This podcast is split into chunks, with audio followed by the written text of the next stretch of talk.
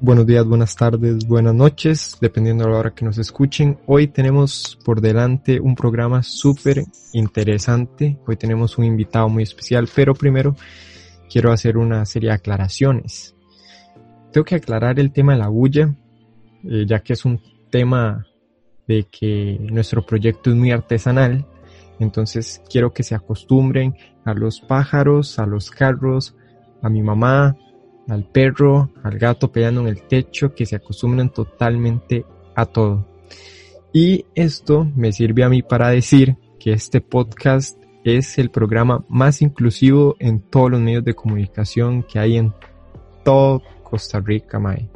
Va a salir el perro, como dije, va a salir el pájaro, va a salir el vecino ahí, el jardinero, el constructor, todo el mundo. Espero que eso le agarre un cierto encanto al asunto. Eh, bueno, ya terminamos con ese tema. Hoy vamos a hablar sobre los ciclos de la vida y nos acompaña un grandísimo invitado, don Alvin Cruz. ¿Cómo está Alvin? Bien, por dicha, madre. Aquí un honor poder participar en este proyecto en el que estamos. Esperemos que lo disfruten todos los que, los que los escuchen. Muchísimas gracias, Alvin, por esas hermosas palabras. Y quiero hacer unas pequeñas preguntas antes de empezar a hablar sobre el tema, porque la gente tal vez no tiene ni una remota idea sobre quién es usted, ni qué hace en el proyecto. Entonces, explique usted quién es y cómo llegó hasta acá. Bueno, un poco de acerca sobre mí. Bueno, soy Alvin Cruz ahí eh, y estoy tratando de ayudar aquí en este proyecto con lo que son las cámaras y algunas partes de, de las ideas para algunos de los eh, podcasts o videos que eh, podamos hacer eh, durante este proyecto. también vi con esto de la pandemia, he tratado de estar ayudando aquí a, a, y a Jeremy con, con las camas y a eso no se puede salir y tomar algunas tomas desde, desde nuestras casas para no arriesgarnos mucho con, con ese problema. Correcto. ¿Y qué espera usted de este proyecto? ¿En qué, no sé, a dónde, a dónde quiere llegar usted con este proyecto, ya sea lejos o a medio camino, no sé, quiero saber qué espera usted. yo esperaría llegar largo con, con ustedes para mirar cómo va el crecimiento de este emprendimiento que tenemos acá para poder eh, llegar a más gente, eh, comunicar a la gente de, nuestro barrio y, si pudiera a la gente de nuestro país.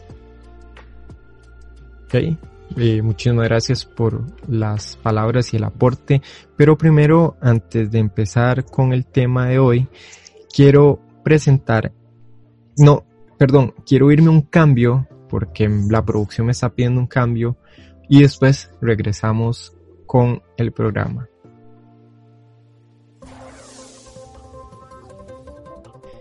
Estos son los titulares. Costa Rica presenta una baja calificación en su calidad de Internet. Por ejemplo, este programa se está grabando lunes y se transmitirá el viernes. En las noticias internacionales.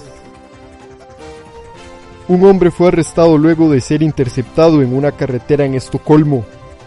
El detenido llevaba dentro de su coche a su inocente mascota, una vaca de raza brama de 560 kilogramos. La razón de su detención fue haber irrespetado la cuarentena. No obstante, el sujeto interpondrá un recurso de amparo, ya que a pesar de los peligros del virus, confiesa haber salido con una especie de vacuna. Sectores de oposición están en contra de las declaraciones del detenido, puesto que alegan que hay videos circulando en redes sociales del sujeto diciendo que cual pandemia, negando esta misma.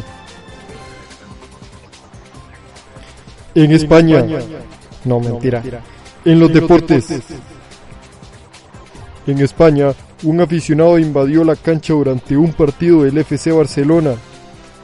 El aficionado será puesto a las autoridades para una investigación porque no saben cómo terminó el intruso si el partido era sin público. Historia real. Esto y mucho más al terminar.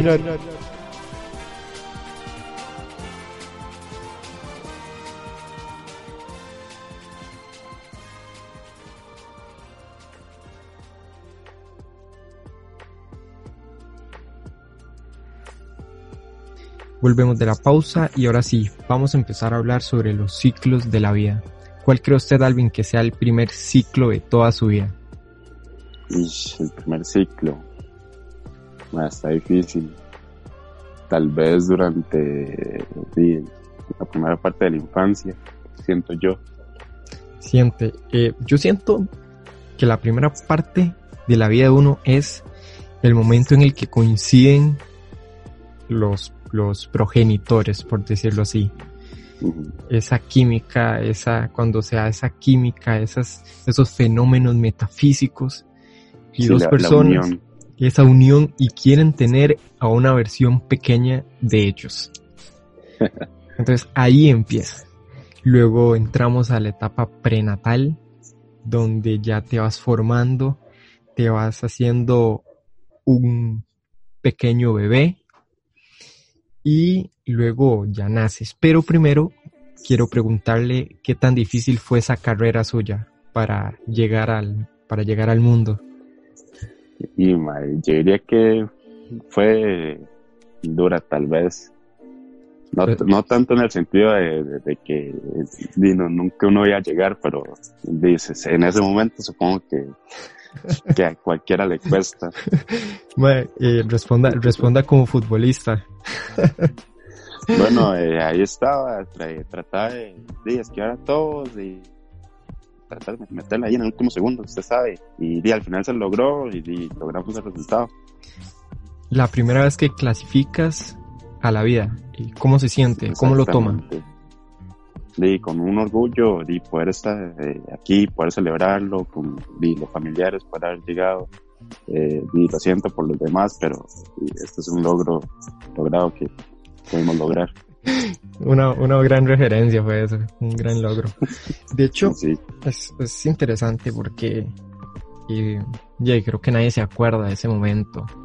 Hay gente que, no sé, o sea, si, si usted lo recuerda realmente usted es una gran mente, pero creo que nadie se acuerda de ese momento en que ganó. Sí, obviamente nadie, Nadie, absolutamente nadie. Y quiero lanzar una sección nueva en este programa para que no se haga tan así, tan tan irrelevante en cuanto a los, a los datos que estamos brindando. Entonces quiero estrenar una sección del programa llamado Dato que no pediste pero es necesario saber. Dato que no pediste pero es necesario saber.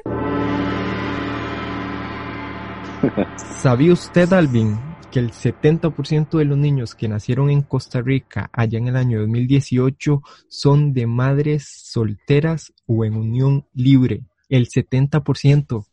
70. 70. Interesante. Interesante. Demasiado interesante. Interesantísimo. De 47.417 nacimientos, 24.140 era de hijos de madres solteras y 23.277 de unión libre en ese año. Un dato que no hay que ignorar en la sociedad. 70%, madre. De hecho, entonces eso supondría que la mayoría de, de, madres en este país o están criando con una pareja sin estar en unión de matrimonio o totalmente solas. Correcto, correcto. Y en la soltería es donde está más difícil, más en el estado de la niñez. Entonces, ya para hablar un poco de la niñez, May, qué frío está haciendo, perdón. por, la, por la hora, de hecho, son las que 7 y 57 de la mañana. Creo que le estamos haciendo competencia buen día. Más, sí. y más con este tema, no sé, tipo enfoque a la familia, una cosa así. Ahora, más serios, más serios, para que parezca que sí. no, de, de hecho, eh, vamos a hablar de, de la niñez, de toda esa etapa de la, infancia, ¿qué es lo que usted más rescata? De la infancia, de los momentos que uno tiene de ese crecimiento durante cuando uno ya creo que es consciente de que ya sabe, de, esta persona es mamá, esta persona es papá, ya estos son mis amigos, con estos puedo conversar, hablar, jugar. Cuando ya uno ya tiene noción de, de, que ya está en el mundo. Yo diría que es como la, la parte más importante de, de, la niñez de uno. Además de, obviamente, ya ir conociendo a más personas durante lo que es el kinder, la escuela, todo eso. ¿Cuál cree usted que fue el momento más feliz de su infancia? El más feliz. No sé, algo, difícil, un, un, dato ahí, vacilón. Tal vez durante los años de, de la escuela, eh, yo, antes, eh, eh, yo estaba en otra escuela, la, que estaba anteriormente, y obviamente el cambio fue como que muy rudo, pero di, todo lo demás después de eso, siento que fue como lo, mejor de, esa época, porque conocí mucha gente, y los, los compas de uno, de, de, esa época, y jugar, no tener que preocuparse por estarse levantando eh, día apurado, ir al, al, brete, nada más tener que ir al, a la escuela. escuela. Entonces siento yo que, que esa época sería como la, la, la más importante para, para mí. Creo que, bueno, si a mí me hicieran esa pregunta, yo rescataría cositas muy puntuales. Creo que juguetes, por ejemplo, a mí los juguetes marcaron una época muy importante en mi vida, no sé por qué, no entiendo el por qué. Yo tenía eh, un carrito donde me tiraba de una cuesta y yo fui tan feliz con ese carro legal, fui demasiado feliz. Entonces, eh, hay cosas de la infancia muy puntuales que yo rescato. Por ejemplo, los juguetes, las fiestas, las fiestas en las que me invitaban de niño. Entonces, son cositas puntuales. Y esa transición que vos hablabas de escuela a escuela, ese cambio de, de personas es, es, fuerte. Por ejemplo, para un niño, ese cambio también de kinder a escuela es fortísimo. Y es impresionante cómo el ser humano, desde una tan, tan pequeña, se, llega a adaptar. Y podríamos irlo enfocando por ahí. Tal vez uno en infancia no tiene tantos recuerdos, pero... No, recuerdos no tan vividos como digamos, sí, no ahora. Voy a, voy a copiar eso que dijo usted, suena más bonito. Recuerdos no tan vividos. Y, y tal vez es una época en la que uno fue muy, muy, muy, muy, muy feliz y muy tranquilo y muy relax, pero lastimosamente no tiene esa noción, no tiene mucha idea de eso. Yo, yo participaba mucho, ferias científicas, esas cosillas, llegué a ser tricampeón en, en feria científica, un tricampeonato a lo, a lo, a los Afrisa es más, ni el Real Madrid tiene esa racha. Tan grande. Tan, grande. Y yo salí de cuarto a sexto y nadie me pudo sacar. Nadie me pudo sacar. El que, me, el que me ayudaba mucho era, era Iron, creo. Un compa ahí de, de la escuela. Era muy de memoria también. Un saludo a Iron. Y nadie, nadie nos pudo sacar. Y ese cambio ya de, de, de entrar al colegio lo vuelve uno más inseguro. Yo dejé participar en muchas cosas por ese cambio al colegio.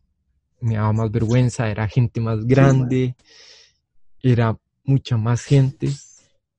Y eso es, eso fue también de los cambios más exagerados de mi vida. No sé para usted, pero para mí el colegio fue de los cambios más radicales en toda mi vida. De hecho sí, porque eh, digamos, yo estaba en otro, en, una escuela que está más alejada de aquí, en nuestro barrio. Entonces yo no tenía la noción de la mayoría de personas con las que sí me estaba reuniendo en ese momento cuando entré al colegio. Y yo me considero que soy una persona sí, bastante tranquila, que ya que no, no conversa mucho. Y en ese momento obviamente me cerré todavía más. Y, a mí me costó un montón de hablar con, con compas, así porque yo, yo no conocía a muchos y yo veía a toda la gente hablándose de, de, súper conocida porque ya ellos ya llevan varios años en la escuela y yo entrando ahí yo sentí el cambio y demasiado fuerte. Sí, y hay un punto, por ejemplo, en mi caso, donde no fue hasta los 16 años que entré a décimo en el que adquirí cierta cantidad de seguridad como para participar en ciertas cosas, involucrarme. Y esos años anteriores siento que se desperdiciaron tanto porque, o sea, en cuanto a mí, yo soy una persona que quiere estar para la gente. Entonces, ese, ese hecho de haberme cerrado, para mí fue bastante, hoy, hoy que lo pienso desde otra perspectiva, fue triste, porque fueron años prácticamente desperdiciados, que sí disfruté con los compas, que sí disfruté con, con ciertas personas, pero me cerré solo a ese círculo, no me, no me expandí tanto. Y fue hasta 2016. no, no era aprovechado. Correcto. Y, y no fue hasta 2016 que yo dije, bueno, eh, voy a hacerle más caso a tales personas. Y fue ahí donde aparecieron eh, usted, Jeremy, James, personas que estaban frecuentemente participando en ciertas cosillas. Y fue donde yo me tiré al agua. Y ahí fue donde yo alcancé cierta cantidad de seguridad. Yo por eso recuerdo los últimos tres años de colegio en el Ulailao Gamesolano, respeto ahí, un shout out, un shout out para el colegio.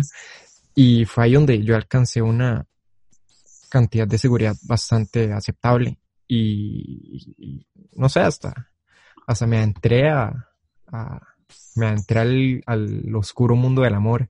Entonces, entonces, no, no, no, y ya, hablando en serio, ya empecé a, a entrarme más a, esos, esos mundos tan raros. En ese sentido yo creo que somos bastante iguales porque para esa misma época, sí, yo ya más o menos hablaba con usted, acuérdese que, que en qué año fue, en 2014 creo que, que, lo conocí. yo lo conocí usted en octavo. Sí, digamos, y ahí no es como que le hablara mucho, pero sí ya nos conocíamos bastante y ya, ya, ya, ya más o menos hablábamos pero ya fue hasta el siguiente año donde conocimos a, más compañeros y, ya supimos cómo, cómo expresarnos más con la gente, eh, que logramos eh, liberarnos con un poco más. Y ya después de esos últimos tres años, que obviamente igual que usted, y lo recuerdo perfectamente. Así es. Eh, y, y es importante hablar de estos ciclos, porque por ejemplo yo mencionaba el amor bueno, no sé usted cómo, les, cómo le fue en el colegio o cómo le está yendo actualmente. Sí, esa pregunta es... es delicada. No, yo, yo creo que, que bien, pero en ese momento no, estamos haciendo como que mucho en, esa parte. Y, y, es importante saber y reconocer que en esa época uno ya tiene cierta capacidad de entendimiento de, del amor, de ciertas cosas y sobre todo también en esa época uno alcanza una noción de cuando las cosas sí funcionan y no funcionan. Y es donde uno tiene esa, esa idea de cuando algo no me sirve y cuando no, y cuando tengo que terminar esa etapa, porque eso es lo importante. Cuando saber que algo ya no funciona y que fue una bonita etapa de mi vida y adiós. Corte. Correcto. ¿Por qué? Porque prácticamente te vuelve una persona, lastimosamente, te vuelve una persona dependiente, te vuelve una persona que no, que no es capaz de, de continuar la vida solo y te vuelve una persona amarrada prácticamente esa persona. Sí, sin cierta libertad. Y se sufre más si son personas irresponsables a la hora de, de manejar el tema afectivo porque si vos quieres a una persona, lo asumís con esa responsabilidad, pero si andas con otras más mientras tenés novia, eso te convierte en un irresponsable. Y a eso, a eso es a lo que me quiero referir con una persona irresponsablemente afectiva. No me estoy refiriendo a la persona dependiente, no. Me estoy refiriendo a la persona que deshace y hace y y, y sí, que como que si fuera cualquier cosa. Correcto. Y no le, y no le agrega valor a lo que es el asunto de las, de la, de la confianza más que todo. Y en esa época, en, en la adolescencia, ya uno aprende esas cosas de cuando no funciona algo y cuando sí funciona algo y cuando tengo que decir, pa, ya no quiero, ya me canso. Independientemente de lo que sea, si es una relación o una amistad, si, Así es. si usted que no le está afectando, si, si no le está ayudando para mejorar, es mejor no seguir. Si más bien lo está deteniendo para poder eh, avanzar en uno mismo. También el tema de la amistad, correcto. Se me escapaba ahí, sos un crack, sos un genio. Porque el tema de la amistad también juega mucho con el desenvolvimiento de uno en la adolescencia. Y también como vos decías, hay amigos que te hacen bien y hay amigos que más bien te hacen, te hacen mal. Y hay momentos de la vida en el que no, y no, ya, ya no, ya no da para más. Una amistad ya no da para más. Un amor no da para más. Entonces es, esa, es totalmente razonable su acote. Eh, vamos a ver qué tenemos por aquí, Alvin, para continuar con el tema. Creo que el que sigue es un cambio totalmente radical. Así que mejor me voy a una pausa y ahorita regresamos. ¿Está bien? Vámonos. Vámonos.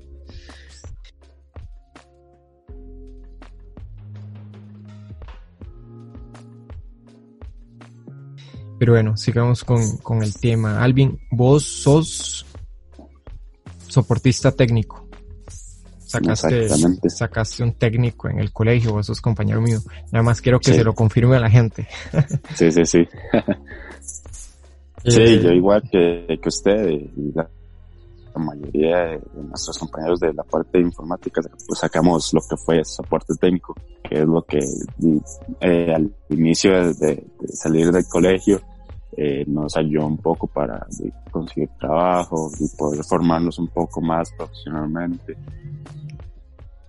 Vamos a hablar de esa transición de colegio a empleo. ¿Cómo, cómo fue para usted esa transición? ¿Qué fue lo que más le gustó del empleo, pero también lo que más extrañó del colegio? Y ahí sí está difícil porque, digamos, eh, yo cuando conseguí trabajo fue gracias a, a Jeremy ahí para anunciarlo ahí por ahí. Otro, otro eh, sí, sí. Eh, y yo estaba en ese tiempo sin, sin, eh, sin estar haciendo nada en la casa. Ya habíamos terminado de, de hacer los exámenes porque para esas fechas eh, eh yo había ido a a convocatoria de, bachillerato de, mate.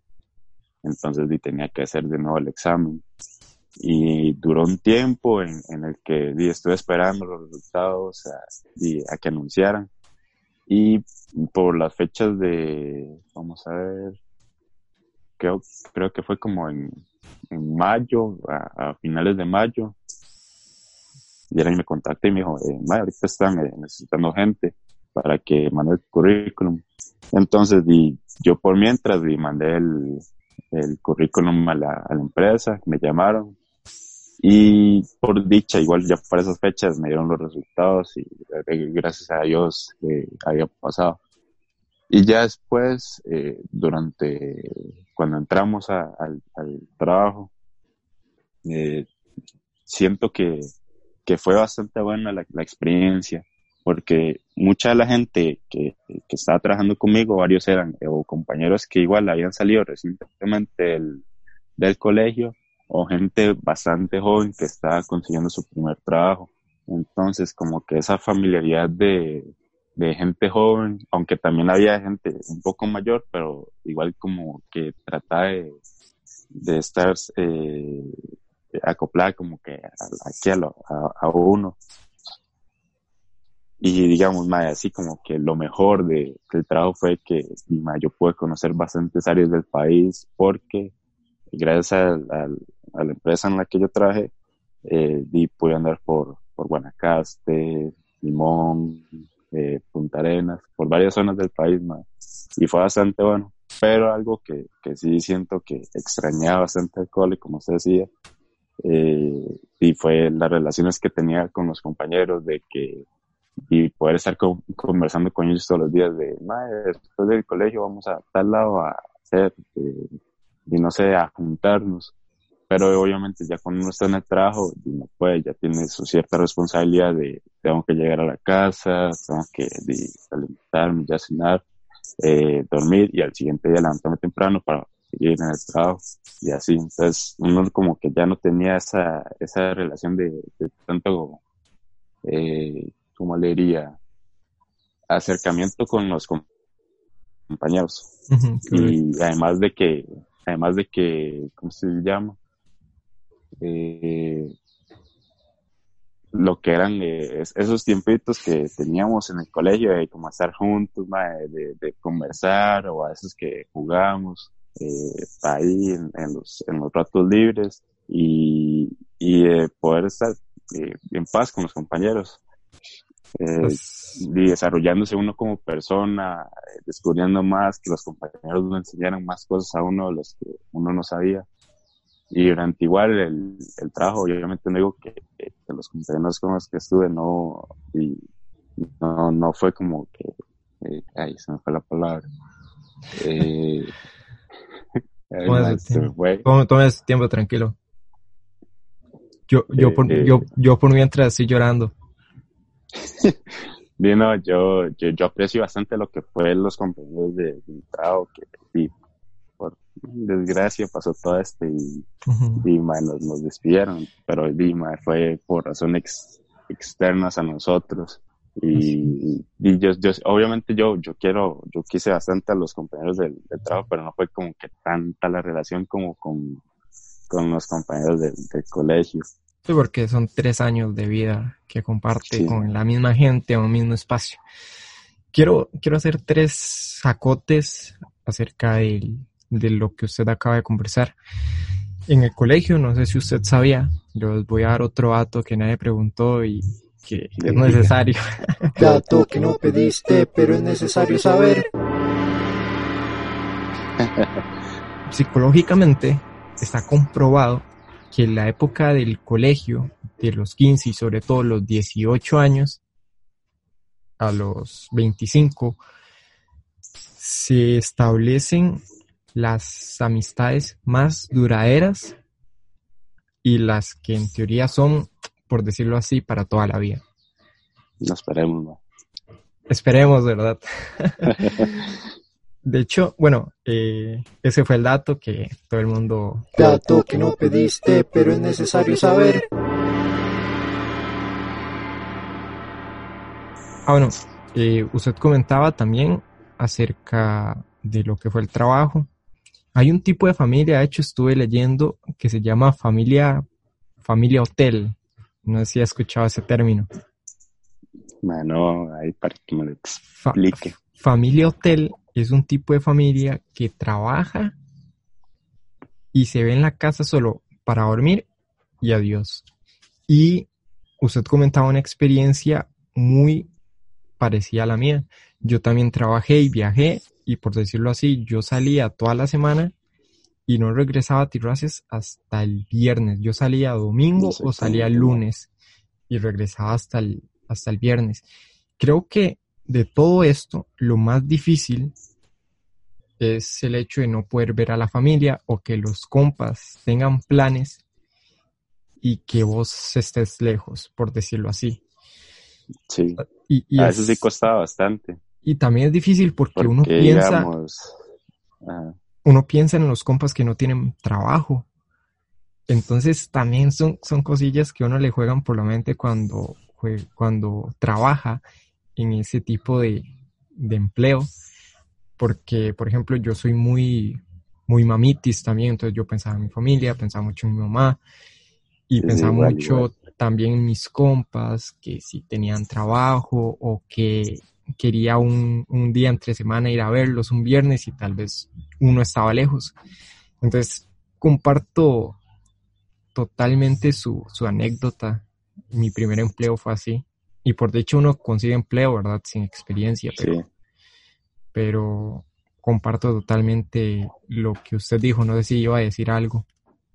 Ah, no, sí que igual, eh, cuando uno, eh, digamos, uno llega a la, a la casa, ver que por durante uno o dos días a la familia y ya después tener que irse al siguiente día, porque a mí muchas veces me tocaba llegaba un viernes tardísimo a la casa, el sábado di, lo pasaba aquí eh, con la familia, di lo que se podía, y el domingo era a veces temprano irse desde el mediodía a, al lugar que nos tocaba, y a veces sí, sí costaba mucho, y porque uno dejaba a la familia.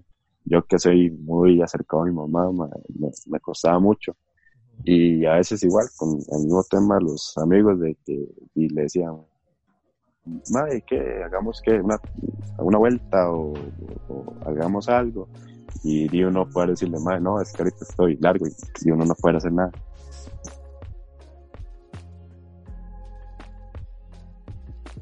Acompáñenos la próxima semana para seguir hablando sobre los ciclos de la vida. Yo soy Reinier Romero y esto fue Solo Caras.